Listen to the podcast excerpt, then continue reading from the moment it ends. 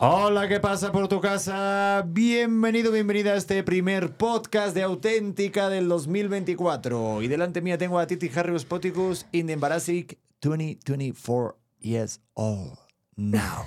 Ya es 2024 y yo sigo embarazada. Oye, tú sigues embarazada siempre, ¿no? ¿O esto Pues es ya llevo unos cuantos años embarazada, sí es cierto. Es verdad. Como que ya es mi estado natural. Bueno, para la banda que sea la primera vez que están en este podcast, Pongámoslos en contexto, por favor. Que sepan que somos pareja, que tenemos un podcast donde hablamos de relaciones, hablamos de matrimonios, hablamos de maternidad, paternidad y de una forma auténtica. Anda, y poniéndolos más en contexto, estamos a punto de tener nuestro primer show en vivo. El 11 de febrero, si estás en Ciudad de México y por lo que sea a las 5 de la tarde, bueno, a las 5 y cuarto.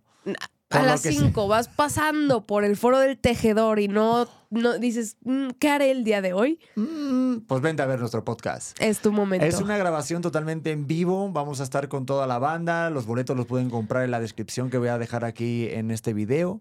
También en la, la página del Foro del Tejedor y en, en las librerías El Péndulo. Y pues tendremos meet and greet. Vamos a conocer a todos, ¿no, Titi? Vamos a estar hablando con toda la banda. Ya nos surgía este acercamiento Sí. al- a los auténticos porque de verdad cada vez que los conocemos es una experiencia súper bonita. Entonces tener como este espacio de realmente empaparnos porque además los temas los van a poner ustedes.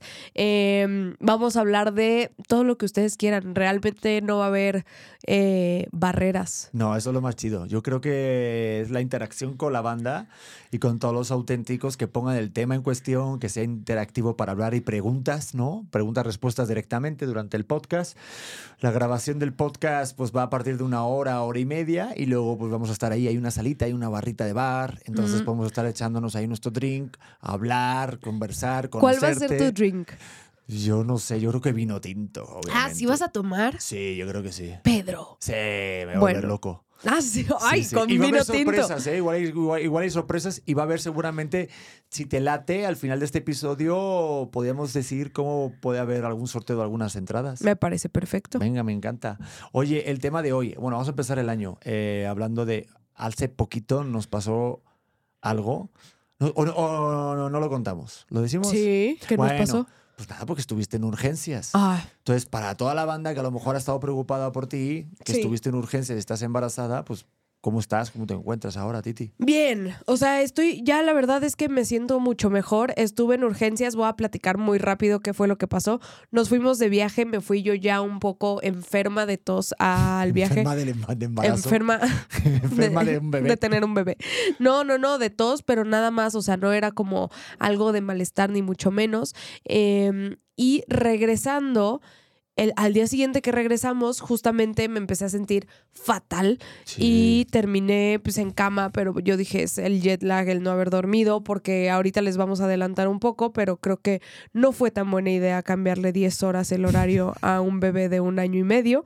Eh, entonces, re- la realidad es que allá no dormimos.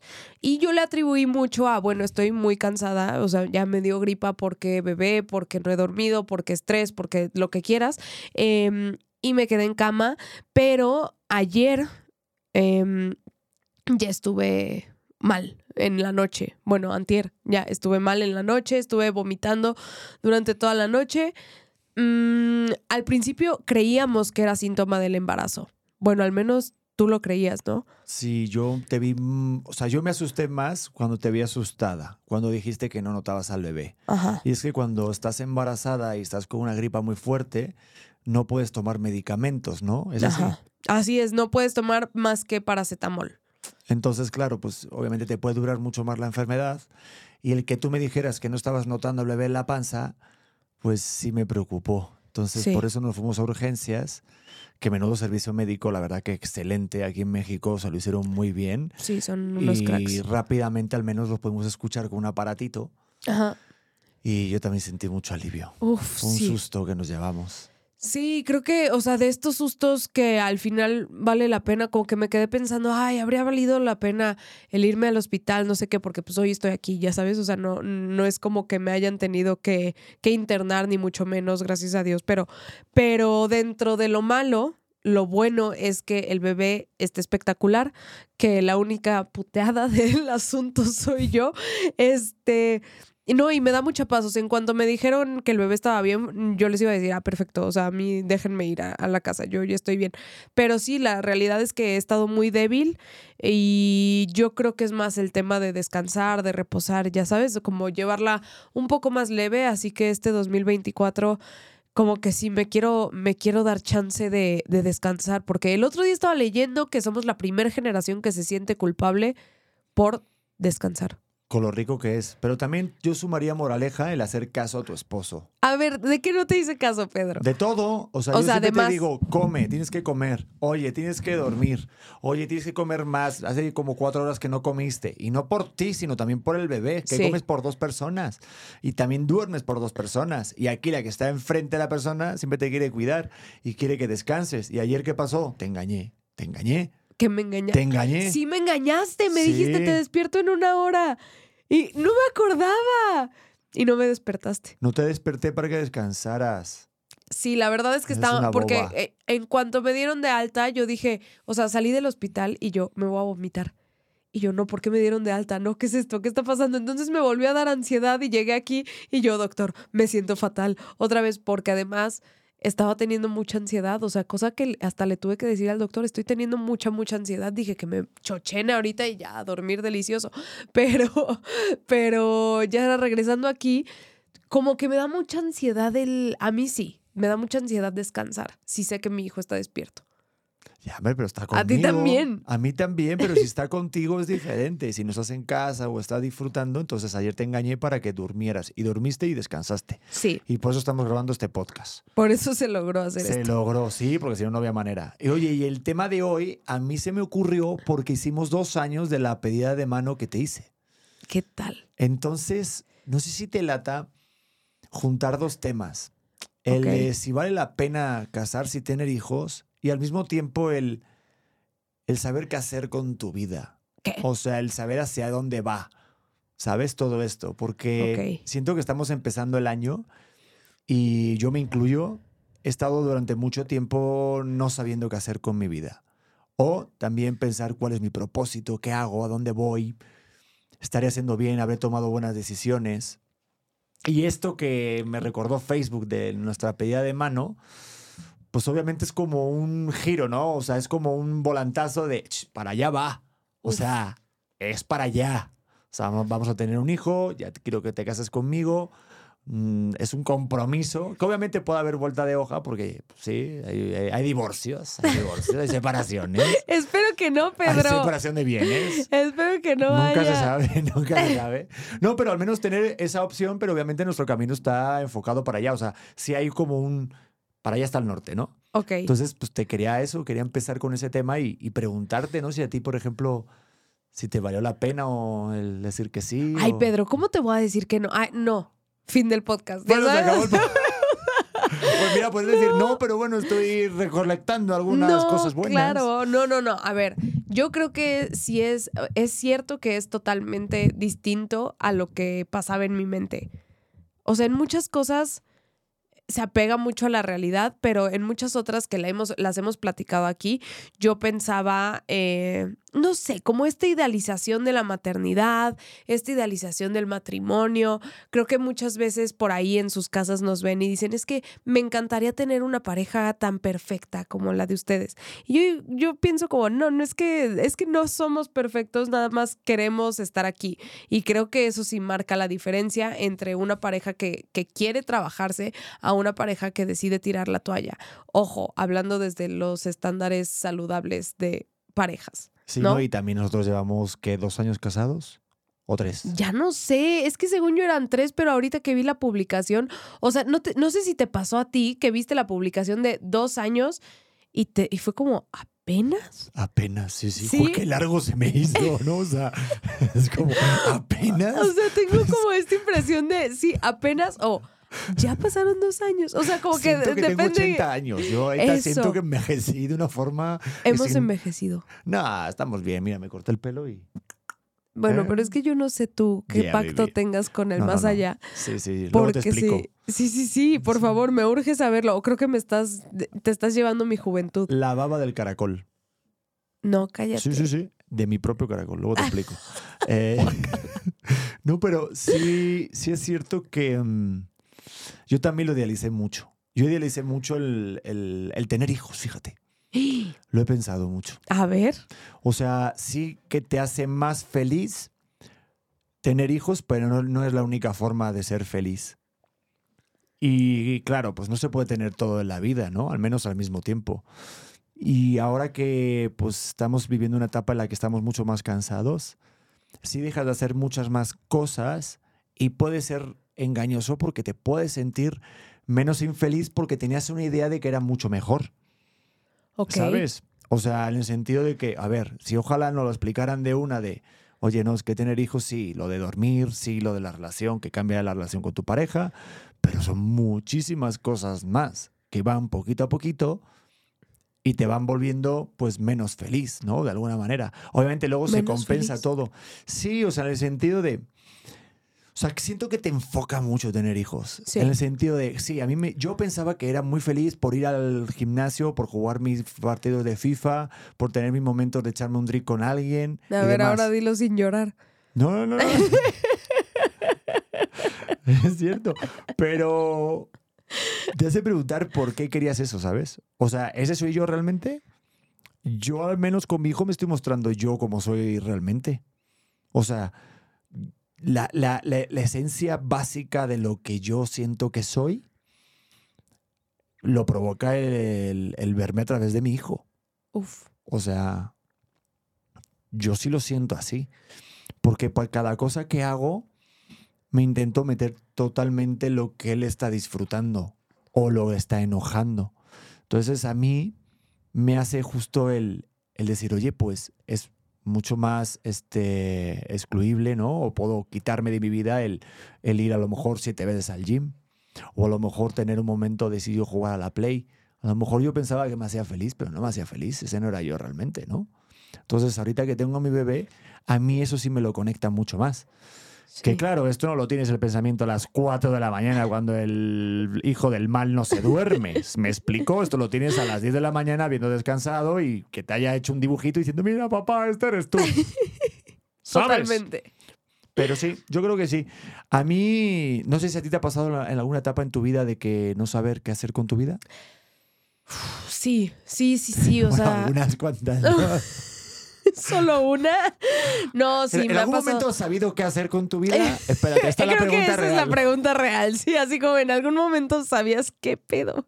No, nada más yo era como, ya sabes, como la monja que está en, en el juego, esa monja que está dando la vuelta Sí, y sí. que dice como, paren, soy yo. Yo te imagino como las tortugas de Nemo. Estas de, oye, ¿dónde está la, la ola? Vamos para allá, Australia, nene. O sea, tú de repente te encuentras con alguien y dices, oye, montemos un café. Montemos un café, vamos. Esa soy yo, tal cual, así lo mencionas y aparte es como, sí, a huevo, pero ya. Tengamos un hijo. va. Venga, huevo, Pedro. Te conozco desde las 5 de la tarde. Venga, vamos. No, fuiste el primero que le dije que sí quería tener un hijo. Vamos. Este, pero creo que vi- eh, yo sí soy de esas que viven mucho en el pasado. Y creo que este síndrome lo, lo viven, síndrome, lo vive mucha gente que estamos acostumbrados a pensar que antes estábamos mejor. Em, es muy común el, el decir como, ay, ¿te acuerdas cuando... Cuando estudiaba la universidad, cuando me la pasaba soltero y entonces disfrutaba tantas cosas, pero si realmente yo pienso en un momento anterior a conocerte o a, cualquier cosa antes de ti, yo me acuerdo que así, o sea, putazo de realidad, perdón, golpe de realidad, em, yo estaba muy cansada, yo eh, tenía el corazón rotísimo, em, no me gustaba mi trabajo, tenía un trabajo sí de, de producción, un, trabajo importante que no me gustaba. Yo veía al jefe de mi jefe de mi jefe y decía, yo no quiero ser ese güey. O sea, y pensaba que sí. Yo estudiando la carrera decía, ay, yo me gustaría ser alguien súper importante en una empresa gigante. Y en ese momento yo concluía que no. Entonces realmente creo que estaba más perdida en ese momento a, ahorita que, que de repente digo, no sé qué voy a hacer de la vida, me da un chorro de miedo no ser suficiente eh, mamá para dos bebés. O sea, como que como que el miedo te acompaña siempre en diferentes situaciones, pero ahí está. Y no quiere decir que antes lo tenías más controlado. Más bien las cosas em, escabrosas, creo que son las que se olvidan. Sí. Y más que nada cuando, mira, tú dijiste lo del trabajo. Como que muchas veces desde pequeñito ya estás en la prepa y te dicen, a ver, ¿a qué te, a, a qué te quieres dedicar? ¿Qué quieres hacer? Y todo el mundo, eh, ah, es, eh, uno es bueno para una cosa, otro. Yo siempre sentí que no era bueno para nada. No manches, O sea, Pedro. desde la prepa, te lo juro, no, no, es que todos tenían talento, que si mi amigo futbolista, el, el amigo bueno para las matemáticas, el que tenía claro que quería ser doctor. Pero nunca te diste cuenta que tú tenías una habilidad social impresionante. No, bueno. Mm, ah, ah, háblame más. a ver, a ver, Eh, dímelo más. Espera un momento. ¿De, de No, qué, sí. qué tipo de habilidad crees que tengo? No, a ver, es que yo veo a tu hijo y digo, y tu, tu mamá nos dice, es que Pedrito era igual. Sí. Y yo veo que, que nuestro niño tiene una habilidad para, para ser social que, que, a ver, te tengo que decir algo a mí, me da mucho miedo que, que lo rechacen. Y por eso de repente prefiero que no se, que no quiera jugar con nadie. Porque me da mucho, mucho miedo que esa otra persona o ese otro niño le diga, no, no, no, no quiero jugar. Me da pánico. A mí también. Pero es parte de la vida. Y, Yo tú, creo y tú eres impresionantemente social. Sí, pero nunca pensé que eso era una habilidad buena que me podía a lo mejor enseñar un oficio. O sea, yo al menos no lo, no lo sabía así, así hasta que descubrí la carrera de actor y de conductor. Cuando empecé a ver la tele y demás, ya dije, uy, esto me puedo ganar la vida con, con esto, ¿no? Pero de pequeño, pues te enseñaron los, los oficios, o al menos en mi Mm. generación. Ahora ya los niños quieren ser youtubers, streamers, y es otro rollo, ¿no?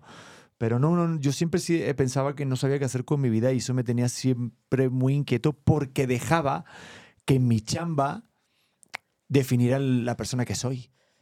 Mm, Entonces, en función del trabajo que tienes, yo pensaba que era lo que a ti te hacía como persona.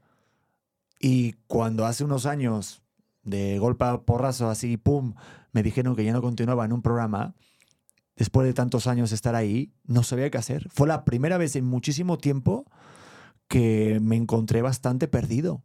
Muy, muy perdido y muy inseguro. Fue cuando te conocí, creo que ahí fue cuando ya me dieron el, el aire. Y, y yo contigo, o sea, claro, tenía que aparentar el estar ahí muy seguro, pero por dentro estaba de, pues hasta me llegar a ir a España y sin boleto de regreso. O sea, prácticamente lo cambié por la tormenta que hubo de nieve y recuerdo que me quedé ahí mucho más tiempo en casa de mis padres, con mi abuela y demás, porque no sabía qué hacer. Intenté tocar puertas allá para ver si de repente el destino, ¿no? Pero no sé qué, qué pasa con nosotros que por el momento en el que estamos de que tenemos que producir, tenemos que hacer, porque si no, no, pues obviamente no pagas renta y no comes. El dejar tanto, tanto peso a tu chamba que te diga este eres tú. Y no, cuando me di cuenta de que no, uf, o sea, digo, cuesta mucho trabajo porque pues, no puedes ser tú realmente en todos los trabajos. O Es- sea, 100%, ¿sabes? Yo, yo entiendo eso porque yo he trabajado en cosas que a mí no me hacen feliz y ese no era yo. Pero me daba el pie y la puerta para ir a lo siguiente, al siguiente paso para conseguir la chamba que yo quería. O sea, ¿tú crees que todo el mundo tenga una pasión? O sea, que, que todos digan, esta tal vez es mi chamba, Godín o, lo que sea, ta- esta es mi chamba, pero tengo una pasión aparte. Yo creo que sí. Yo creo que todo el mundo tiene una pasión y tiene un propósito en la vida. Lo que pasa es que tenemos miedo al poner todas nuestras monedas en, ese, en esa cesta o poner todo ahí, o sea, toda la carne al, asador porque nos da mucho miedo que fracasar. Es que ahí, y justo yo quería platicar tantito, sí, entiendo que esta parte de haberte quedado sin chamba, eh, me imagino que fue muy dura, pero tú hace poco me platicaste de otro momento que tú tuviste eh, de realización de decir, y esto es lo único que hay. Y me gustaría hablar de eso. Creo que eres el, el ejemplo perfecto de una persona no solamente exitosa, sino que no se conformó con tal vez la historia que estaba hecha para él. Y fue cuando tú estabas trabajando de vendedor de ropa y dijiste, creo que esto no, no va Ah, a ser sí. para mí. Sí. No, sí me acuerdo perfectamente. Estaba yo yendo a- en metro, iba al Sara del centro de Madrid y me la pasaba en el transporte y trabajando pues ocho horas diarias, regresaba, por lo que es un trabajo normal, en el sentido de, pero hacía algo en mi trabajo normal que no me gustaba. Pues estaba este, moviendo ropa, este, cargando cajas, estaba muy lejos el trabajo donde yo estaba, estaba como a dos horas y cacho. Y pues llegó un momento que, O sea, yo respeto mucho que la gente lo haga porque yo lo he hecho y hablé conmigo mismo y no me sentía feliz. ¿Y No qué fue lo que te impulsó a decir, "Ah, voy a soltar, o sea, ya, me voy a dedicar a otra cosa? Pues no lo sé. Lo que hice fue el rollo de... Había un chavo que estaba buscando gente para reclutarlos para irse a otro país y trabajar como modelo y actor de comerciales. Y simplemente le envié mis fotos, así como diciendo, pues, ¿y qué tengo que perder? Y cuando me llamaron, pues me entró mucho miedo. Y me dijeron, oye, Pedro, que, que sí. Y pues dije, wow. Entonces, este... ¿Y cuánto tiempo después de eso te fuiste? O sea, renunciaste al trabajo y dijiste, Sí, bye. ma- yo recuerdo en ese momento hablar con el jefe de mi sección y se puso muy feliz por mí. Me llamaron por teléfono justo en la tienda y, y dije, va adelante. Entonces empezó todos los trámites para irme a la India. Y ahí sí estaba muy perdido. Yo pensaba y yo me autoengañaba diciendo que iba a ir tres meses para ganar dinero y estudiar un máster. Pero esos tres meses se convirtieron en un año y en una forma de viajar que nunca paró. O sea, me fui luego a China y luego vine a México. Entonces, fue ese cambio de... Uf, aparte, sí me acuerdo un montón, ¿eh? Lo que es el, el, el- el no saber qué hacer con tu vida. O sea, yo me acuerdo de un amigo que me preguntó una vez, oye, pero ¿por qué no haces esto? ¿Por qué no estudias esto, que es un trabajo fijo, que te va a dar tal? Y yo me puse a llorar en el coche, porque yo no sabía qué quería hacer con mi vida. Y el aventarte algo que sabes que lo vas a pasar mal, que yo sentía, lo tengo que pasar mal para descubrir cuál es mi, mi- propósito, después del camino recorrido digo, pues sí merece la pena. Pero cómo saber si, eh, si lo ibas a, vi- o sea, si lo ibas a lograr. Creo que muchos nos, nos quedamos en la parte segura, en un trabajo seguro, porque dices, pues es que aquí ya no, no le muevo mucho y, y tengo algo que sé que va a durar, ¿no? O sea, como que la incertidumbre nos da mucho miedo. Y me imagino que el decir, ah, sí, la India, no sé si tú ya habías viajado antes de eso. Mm, Sí, sí, ya- pero no algo así, solo, ah, solo para vivir, no. Pero por eso, yo, por ejemplo, sí siento que todo el mundo tiene una pasión, pasa que no todo el mundo se atreve a poder vivir de esa pasión. Yo cuando te Sí. conocí y tú me decías que eras coach, que no sé qué, yo veía en ti un dominio en la comunicación maravilloso. Y cuando me platicabas que veces estudiado Bellas Artes y tal, o sea, pues yo sabía que tú esto que estás haciendo ahora, mm, naciste para ello. Lo he Esto, visto, sí. el podcast. El podcast o en un programa de televisión, un programa de radio, actuar, lo que sea. Tú lo que es mover emociones a la gente lo haces muy bien. Es verdad. Hasta las tuyas las mueves súper bien.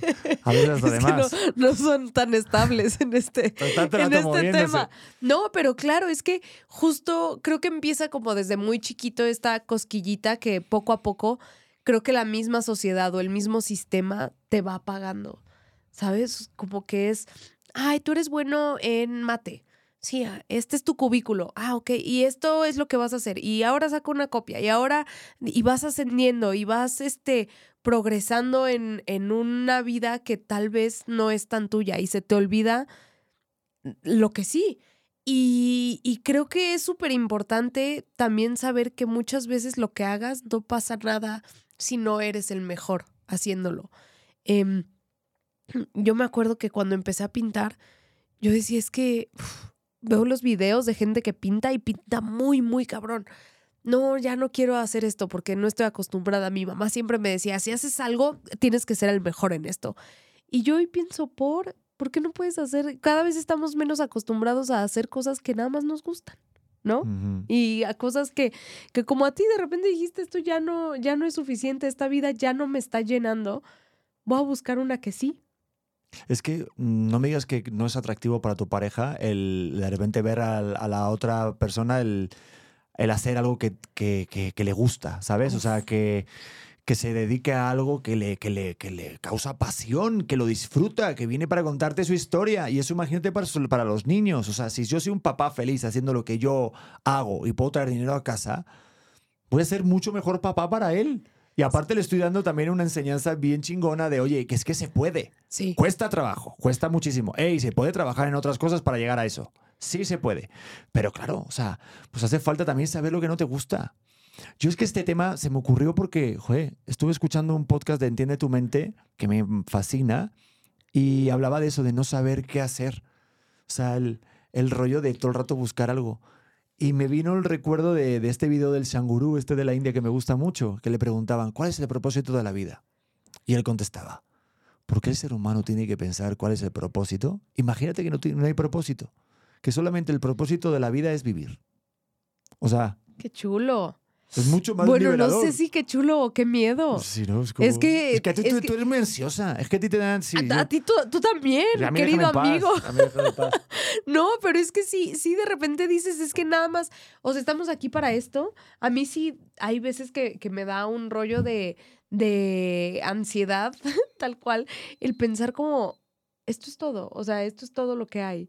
Y, y entonces como intentar conformarte con que esto sea todo, es como, no lo sé, continuamente pensamos en el, yo voy a terminar haciendo esto, yo voy a terminar casado con hijos, yo voy a terminar, pero si no estás construyendo para allá, probablemente no termines haciendo eso. O sea, como que entiendo mucho esta filosofía de, güey, disfruta el viaje, pero hay días que sí digo como, esto es todo, o sea, me da mucha, mucha, mucha ansiedad. O sea, en serio, yo pensaba como, me pasó ahorita en las vacaciones, en Año Nuevo, como, wow, esto es lo que, lo que nos espera, esto es todo lo que, todo lo que hay, o sea, ya no hay más allá de, de sentir, de conocer, o sea, yo lo comparo mucho con los viajes. Yo digo, no, o sea, yo no me podría morir mañana y, y, y no haber conocido Mont Blanc o no haber visto Suiza y su tren espectacular. No sé, como que a mí me apasiona mucho el poder explorar, pero, pero así, tal cual. Entiendo que hay mucha gente que le apasiona explorar de manera intelectual, que le apasiona tener nuevos proyectos, pero yo soy muy básica y Pero me gusta viajar. es que también relacionamos que el estar casado y tener hijos es como dejar de vivir eh, cosas eh, chingonas. Sí. O sea, como vivir una aventura. Mm. Cuando casarte y tener hijos es la mayor aventura que te vas a pegar sin salir de tu casa. Pero entiendo lo que quieres decir. Entonces, ahí te va mi pregunta. Si no estuvieras casada y no tendrías hijos, no, a ver, voy a decirlo bien. Si no estuvieras casada y no hubieras tenido hijos, ahorita qué crees que estarías haciendo? Ay, qué buena, Pedro. Eh, yo estaría dando clases. Estaría anémica, dormida. Probablemente haciendo algo que me gusta medianamente, pero que no me da para viajar. O sea, estaría ahorrando tal vez todo el año para aventarme un viaje mediano una vez al año y, y estaría probablemente fiesteando de más. No, ya no, no. La vida fitness me sacó de la fiesta. Pero, pero sí, estaría ahorrando para irme de viaje. Pero fíjate, tampoco estarías de viaje. Entonces, Tampoco estaría de viaje, estaría nada más dormida, tal vez, probablemente. ¿Tú? ay, yo no sé qué estaría haciendo. Eh, seguramente con alguna chiquilla. No, no, no, no. No, seguramente, Pedro. O sea, no es, no es así como, ay, broma en serio. No, no, estarías con una chiquilla. No, estaría leyendo. Con una chiquilla Con al lado. chiquilla. Leyéndole la mano a una chiquilla. Leyéndole el cuerpo. Sí, No, estarías ver, de novia novia todavía. No estaría de novia, novia, estaría soltero. Eso para empezar. Mm, No hubiera vendido mi coche. es probable. Era un deportivo, buenísimo. De hecho, creo que lo, estoy, lo seguimos vendiendo, ¿no? Bueno, lo que dejó la descripción. Aquí están lo- los datos. No, yo creo que. mm, yo sí creo que sería menos feliz. Eso sí te lo puedo asegurar. Porque yo antes de estar así es que esto lo pedí. Ya lo he dicho en algún podcast. Sí. Y mira, te lo dice alguien que tampoco es la persona más religiosa del mundo, pero yo sí lo pedí.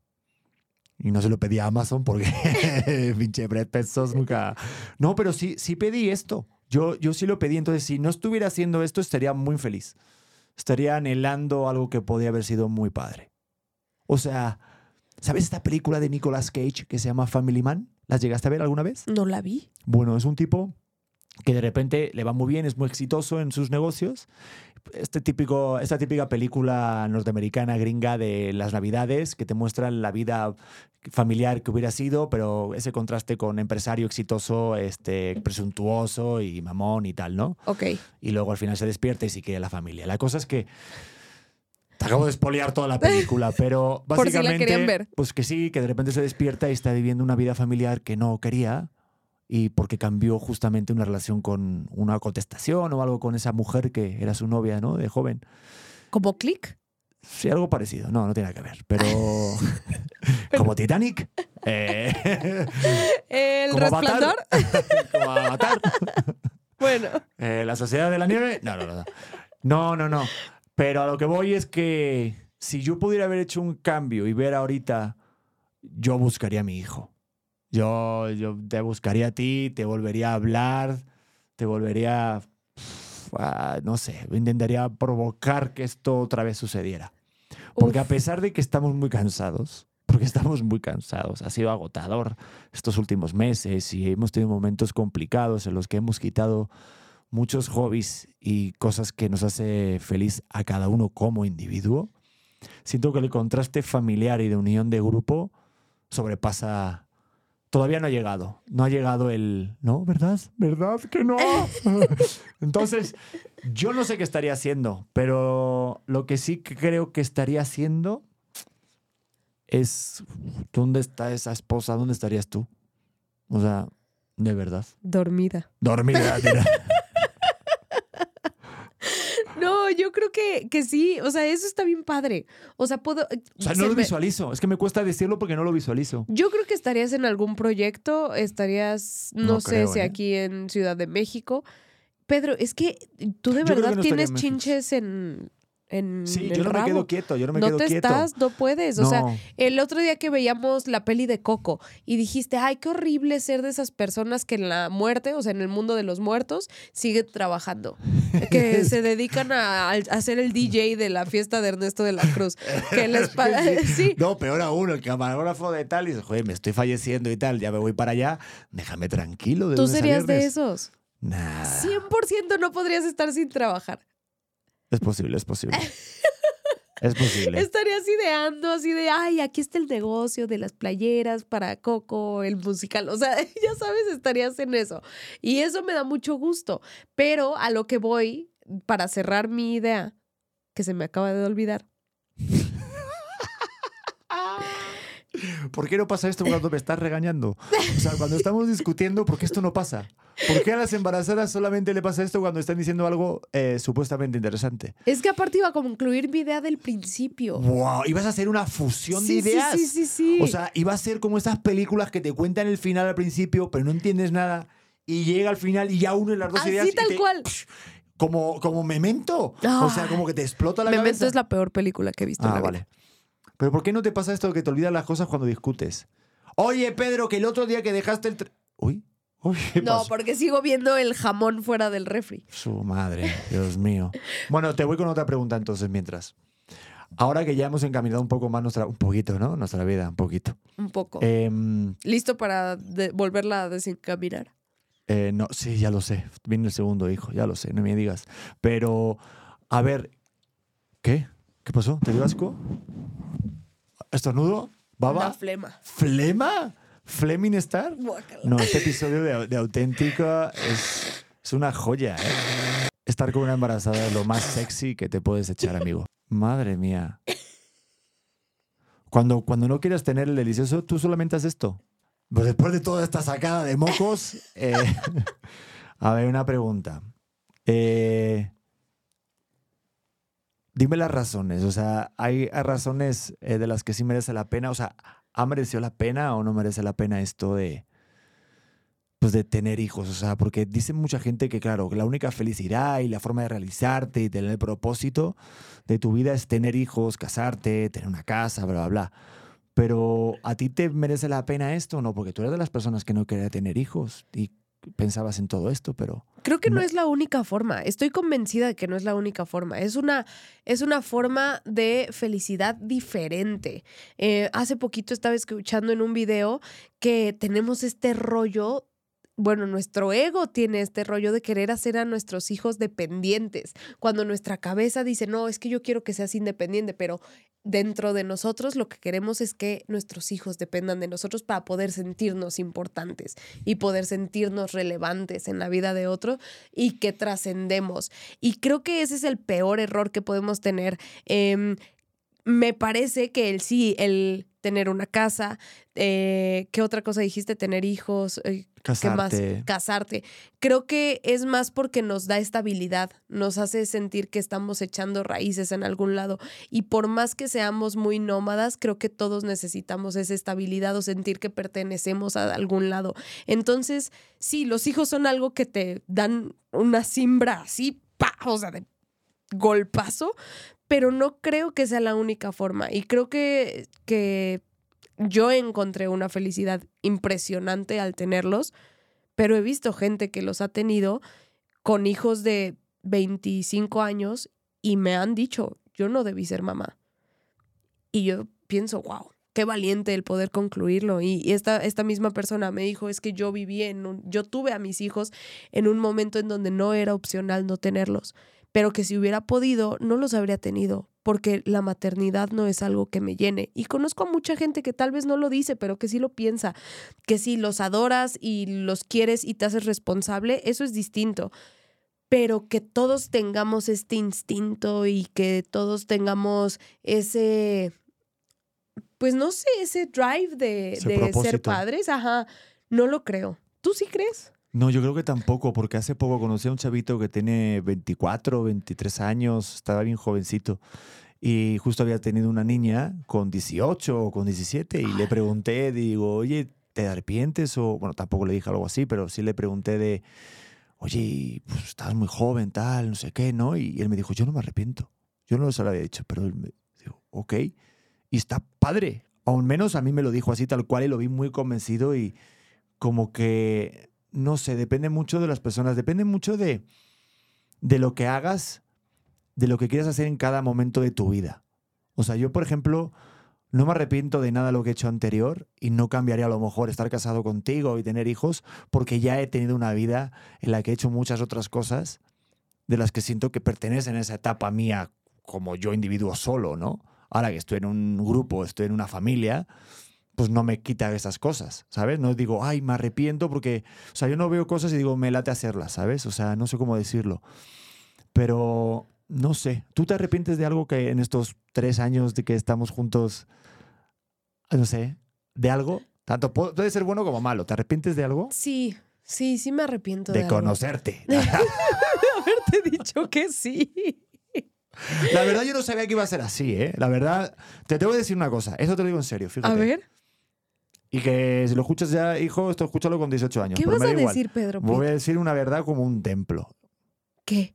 Que si yo hubiera sabido realmente que hay tanto cambio, o sea, tanto, tanta vorágine, porque yo pensaba que iba, iba a haber cambiecillo, Algo un leve. cambiecillo, pero cambiazo así. Me hubiera esperado un par de años más y hubiéramos viajado un tantito tú y yo, porque tú y yo más o menos manejamos el jet lag bastante bien, no como nuestro bebé, que no tiene ni idea de lo que sabe, de lo que es México a España, vuelo transatlántico, o sea, no tiene ni idea. No entiende que hay que darle desayuno, o sea, no entiende todavía, no, no le entra. Hubiera viajado un poquito antes más contigo para evitarnos eso y luego ya tenerlo. Yo. De acuerdo, Eso, así como cambio, así de, si me das la chance a moverte una fichita así de Jumanji, pum. de acuerdo. Hay que decirle a nuestro hijo que no puede vivir con nosotros los próximos dos años. Hay que decirle que no ha nacido todavía. Digo, sigues en la, la tripa de mamá. Tranquilo. El cordón de umbilical todavía sigue. Ahí está. papá, pero estoy... no existes. Oh, ¿Dónde estás? Pero, a ver, yo te voy a dar el lado bueno de esto, que qué raro que yo esté dando el lado bueno de, De del algo. asunto, De exacto. algo, o sea. Pero vamos a llegar a un punto en donde vamos a poder viajar y vamos a poder descubrir más cosas más jóvenes. O sea, vamos a tener más energía para hacerlo. ¿Me A ver, explico? No, explícate más. O sea, pon tú, ahorita que va a llegar el siguiente, tú y yo ya dijimos, nos vamos a encerrar. Sí. ¿no? Se viene eh, COVID plan número 2. Ahí vamos a estar, no vamos a salir ni a hacer muchos planes, ni viajar, ni mucho menos. Pero, Sí, continúa, va bien la conversación. Sí, continúa. pero son cinco años. Bueno. En sí. cinco, bueno, cinco, seis, sí.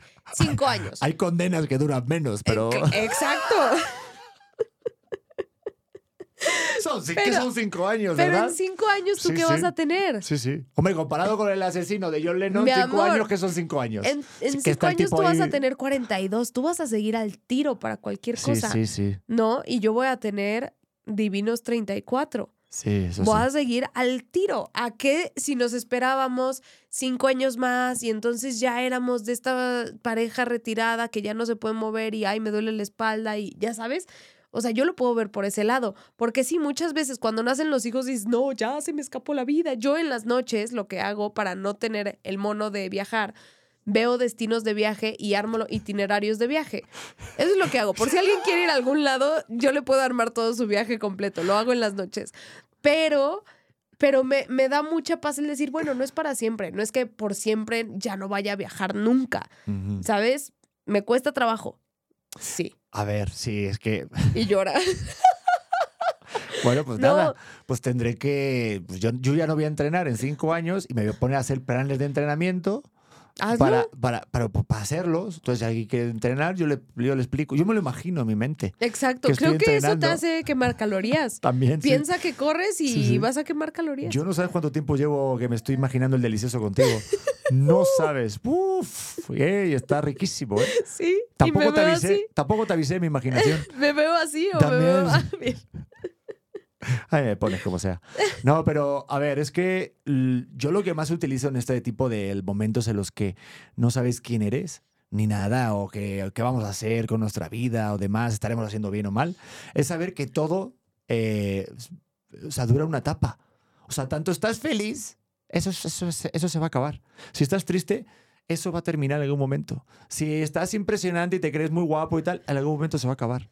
Todo es efímero, todo tiene su final. Entonces, saber que todo tiene su etapa, te lo juro, es muy liberador, porque sabes que ya te pase algo muy bueno y muy feliz, que te va a llenar de dopamina el cuerpo, también vas a tener tus momentos de cortisol y estrés y depresión y tristeza. Y no pasa nada, el saber que eso va a terminar en algún momento, no va a durar para siempre, te lo juro, es liberador para luego tomar la opción de la que tú te, te- sientas más cómodo. Yo es lo que hago. Ahora, por ejemplo, pues no, a lo mejor no tengo el cuerpo que yo más deseo y que más a gusto estoy, pero sé que esto lo puedo cambiar cuando yo quiera. A lo mejor en el trabajo, pues sí, a lo mejor ahorita me gustaría hacer programas de concursos, por ejemplo. Es una cosa que me... Pero el tener un algo para allá, te lo juro, es que cuando lo consigues luego dices, ¿y, ¿y ahora quién soy? ¿Ahora qué hago? Claro. Entonces, el estar todo el rato encaminado, por eso a mí lo de tener hijos lo relaciono mucho con el, con el rollo de, de crecer hacia algo. Porque yo como, como, a mí lo que me pone muy nervioso y que no soporto es cuando siento que todo está quieto. O sea, que no hay crecimiento, ni para un lado ni para otro. O sea, que Ok. cuando estás muy lenta. No, no, no. No, cuando estás quieto, cuando no pasa nada. O sea, vale, ¿y esto a dónde va? Yo era el típico de las relaciones que digo, ¿y esto a dónde va? Ah, sí. Sí, sí, y me decía el señor, bueno, esto vamos a la condesa, señor. Digo, esto es un Uber. Digo, bueno, ¿pero a dónde va esto? ¿A dónde va usted con nuestra relación? O sea, yo le preguntaba. Yo le preguntaba Constante. eso. Sí, sí. O sea, yo, Ok. yo era ese tipo de persona y sigo siendo, si te das cuenta. O No, sea, sí. esto vale, ya va, bien, perfecto. ¿Y ahora qué? Pues sí, quiero que hagamos shows en vivo. Y después, que haya un libro. Oye, mi hijo, a mí me encanta verlo y de repente, ¿dónde va? Pues que este año va a poder hablar ya. Luego va cuando salte. Pero es que, O sea, ¿por qué, Pedro? Es que te lo si juro no me, vivir. me- porque Pero es que el ser humano es el- movimiento, gorda, que, que te estancas. Los, mira, te voy a poner en rollo así filosófico. Los palos de bambú. Los palos de bambú. ¿Qué tienen los No palos de bambú? Ahorita voy para allá. Si- Cuanto más rígidos son, menos resistentes son. En Hong Kong, en China, por allá, este, esto es lo que me dijeron, ¿eh? Eh, Cuando hacen una construcción, lo siguen haciendo con palos de bambú Ajá. Porque son los más resistentes, porque son los más flexibles. Tú, si tu cuerpo te vuelve rígido, no haces nada, te vas al final haciendo así y te vas convirtiendo en una piedra, tanto Pero- mental como físico. Entonces, el ser humano es movimiento, es extensión. ¡Muévanse! y punto. Que sí, que sí, pero ¿Qué? ¿hasta qué punto? O sea, ¿hasta qué punto dices como, eh, ahorita estoy chill? ¿O no? Nunca. Que sí, un ratito, pero es que un tienes ratito. es, que, es tienes eso, que un moverte. ratito. Pero es que tienes que saber que va para un lado. Es que el, el decir, no, no sé, estoy aquí, pues vaya mal gasto de vida. Eh, que, a ver, es, es que, que, no. tienes, que tienes que cambiar. Yo te voy a decir algo. Tú tienes un rollo en donde neta no dices como, eh, eh, a ver, sí, se, se frenó por este lado, pero estoy siendo un papá que te mueres. ¿Sabes? O sea, como que muchas veces te, te cuesta trabajo el voltear y decir, tal vez no estoy construyendo en la línea que me juré hace un año construir, pero mira todas las flores que están saliendo alrededor. O sea, creo que, pues sí, esto del cuerpo que mencionamos mucho, tal vez no estamos en nuestro momento más fitness, claramente, Pero, pero, ah, o sea, justo eso, soy un gran ejemplo. Estoy haciendo vida, no estoy en el momento más fitness, pero está creciendo otra cosa, ¿ves? Y, creo que mucho tenemos esta angustia de no, es que yo había planeado para allá, yo había planeado para allá. Güey, y todo el camino que llevas recorrido, ve todo lo que has logrado, todo tu, tu madurez espiritual, todo el rollo que te ha cambiado el poder ser un buen papá, todo lo que has concluido, en la persona en la que te has convertido. Sí, tal vez no has monetizado lo que has querido en Facebook, pero estoy segura que las conclusiones que has tenido durante estas semanas no se comparan con lo que pudiste crear eh, en todo el año, ¿sabes? O sea, yo creo que muchas veces el, tener una meta así te distrae de lo que realmente puedes estar transformando alrededor. Y, y es como nada más un visor. Tal vez si lo abrimos tantito más a todo lo que sí pasa, te dé un poco de paz vivir en el ahora. Pero me diste una buena idea, ¿eh? Deberían de monetizar a la gente que de repente estamos tristes y depresivos. Que dijeran, oye. Se llama OnlyFans. Saludos, Carelli. No, pero. Pues sí, mira, hay que pagar un buen psiquiatra. Ya he entendido que querías decir, que tengo que abrir mi cuenta de OnlyFans. Exacto. Tendrías muchos seguidores. Yo sería tu primer seguidora. Sí, no, y me queda claro. ¿Alguna vez habría que contar la historia de que tú tenías OnlyFans? yo no tenía OnlyFans. ¿Tú creías que yo Titi tenía, tenía OnlyFans. Ay, Pedro. Cuando empezamos juntos. Di la verdad. Yo no tenía OnlyFans. Pero yo, yo me metí y había una cuenta tuya y ponía Titi Jax y había cuatro videos. Sí, pero no era yo. Alguien me abrió un OnlyFans y no sé qué había ahí. Yo me suscribí para ver si era real. Pues nada, fatal. O sea, era un engaño al público. Había videos, pero era como un zoom muy pequeñito y yo que te conozco ya tu cuerpo, eso no era tú, eso no era tuyo. ¿Ves? O sí. Ese tatuaje no, lo tenía yo. Sí, sí, o sí. No sé. ¿Quién, se sabe? ¿Quién sabe? Pero se no veía muy bien, ¿eh? Pues mira, tengo un tatuaje que se separó por mi cesárea. ¿Ah, sí? Bueno, ya tienes dos. Pues va a tener dos. Así va a estar cortado en tres. Va a parecer un tríptico ese tatuaje. Oye, para terminar, una pregunta. ¿Tú crees entonces que tú que me has conocido sin ser papá y tal, yo ahora soy una persona diferente desde que soy padre? Completamente. Completamente. a ver, ¿en qué soy diferente como papá? Como, eh, ¿en, qué, ha cambiado mi persona desde que soy papá? Eres una persona, eh, lo voy a decir, eras una persona muy egoísta. Estabas muy clavado en tu proyecto y en tu rollo y, en lo que tú querías lograr de, de tu existencia. Y a mí cuando me di cuenta de eso me dio mucho miedo. Porque yo decía, es que esto no, ¿qué tal que no se quita? y verte ser papá y, entregarte a otra persona, o sea, y que no te pide nada, ¿sabes? O sea, no, lo haces sin pensarlo y eres una persona increíblemente empática. Eh, hace poquito que unos vecinos tuvieron un, problema Ah, no, ¿cómo fue? No, hace poquito que te pidieron, te pidieron llevar una cosa al canal para donar, no sé qué dijiste, sí, sí, me dijiste a mí, lo voy a llevar porque nosotros somos la familia que ayuda. Y yo pensé, qué cosa tan bonita que nos estamos transformando en la familia que, y que eso siga de algo muy bueno por la sociedad. Creo que te has vuelto, yo, yo sí pienso, eres la mejor persona que conozco. E, e, y, pensar en, en ti antes y enamorarme de esa versión, pero que ahora la versión de ti tiene un amor mío súper, súper profundo, no lo cambiaría por nada. O sea, yo esta versión de Pedro Prieto es lo mejor que me ha podido pasar en la vida. Has cambiado todo y has evolucionado. Creo que como poca gente se da chance de conocerte de esta manera. Y cada vez que escucho algún mal comentario o escucho alguna crítica hacia tu persona, me parte el alma porque digo, no tienen idea de lo bien que lo está haciendo. Y ojalá se dieran cuenta de conocerlo. Así que, que sí, creo que la paternidad te ha hecho un ser de hierro. Es que, muchas gracias, gordita. Joder, van a decir que lloro todos los podcasts. Pero es que, ¿sabes qué? Eh, me di cuenta desde que soy papá que no soy el sueño que siempre he tenido y que el despegarte de tu sueño desde que eres pequeño o al cumplir esas metas, el haberlo cambiado o al haber cedido en ese camino de cumplir tus sueños por cumplir el sueño de un ser que amas, es brutal. Porque ahí es cuando descubres realmente quién eres tú. Y ojo, respeto quien no lo hace y quien, o sea, todo se vale. Pero a mí mi experiencia es el vivir a través de alguien que amas, los sueños que tiene otro ser humano y hacer todo lo posible para que se cumplan. Lo día lo estaba pensando, fíjate. O sea, eh, yo creo que lo mejor que he hecho obviamente es nuestro hijo y el hijo que viene. Y yo desvivirme para que ellos cumplan sus sueños son como las personas indicadas en esto, ¿sabes? O sea, obviamente no hay que abandonarse, no.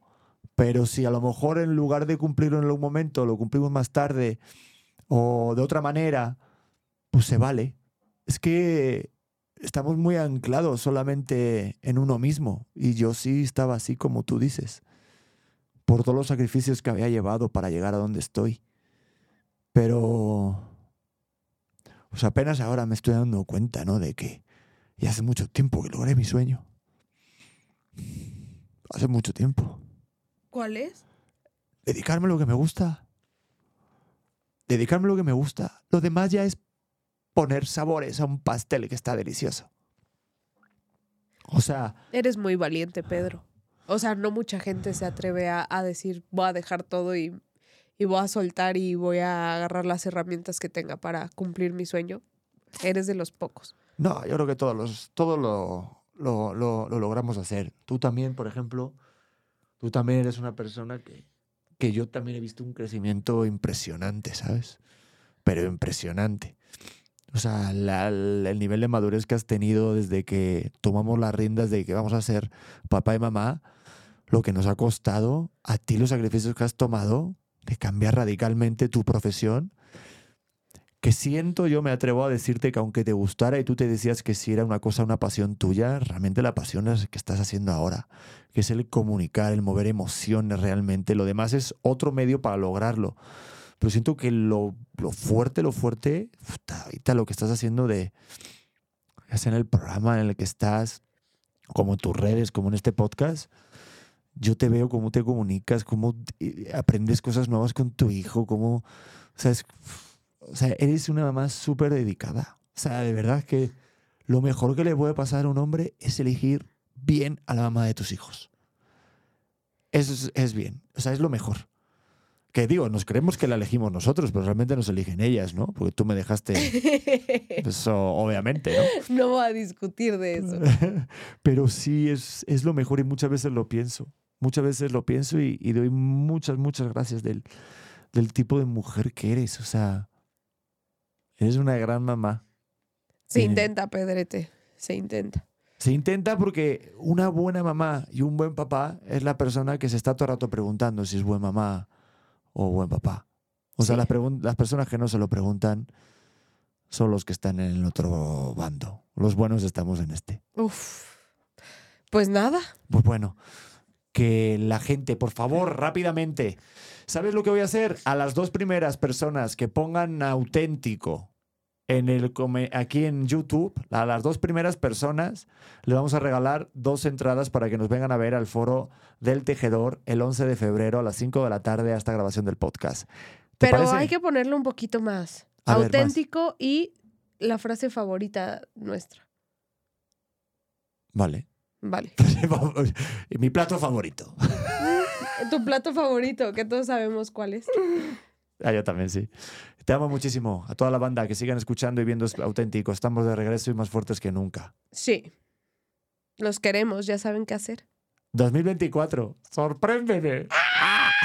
Nos vemos en el siguiente. Bye. Lucky Land Casino asking people what's the weirdest place you've gotten lucky? Lucky? In line at the deli, I guess? Aha, in my dentist's office.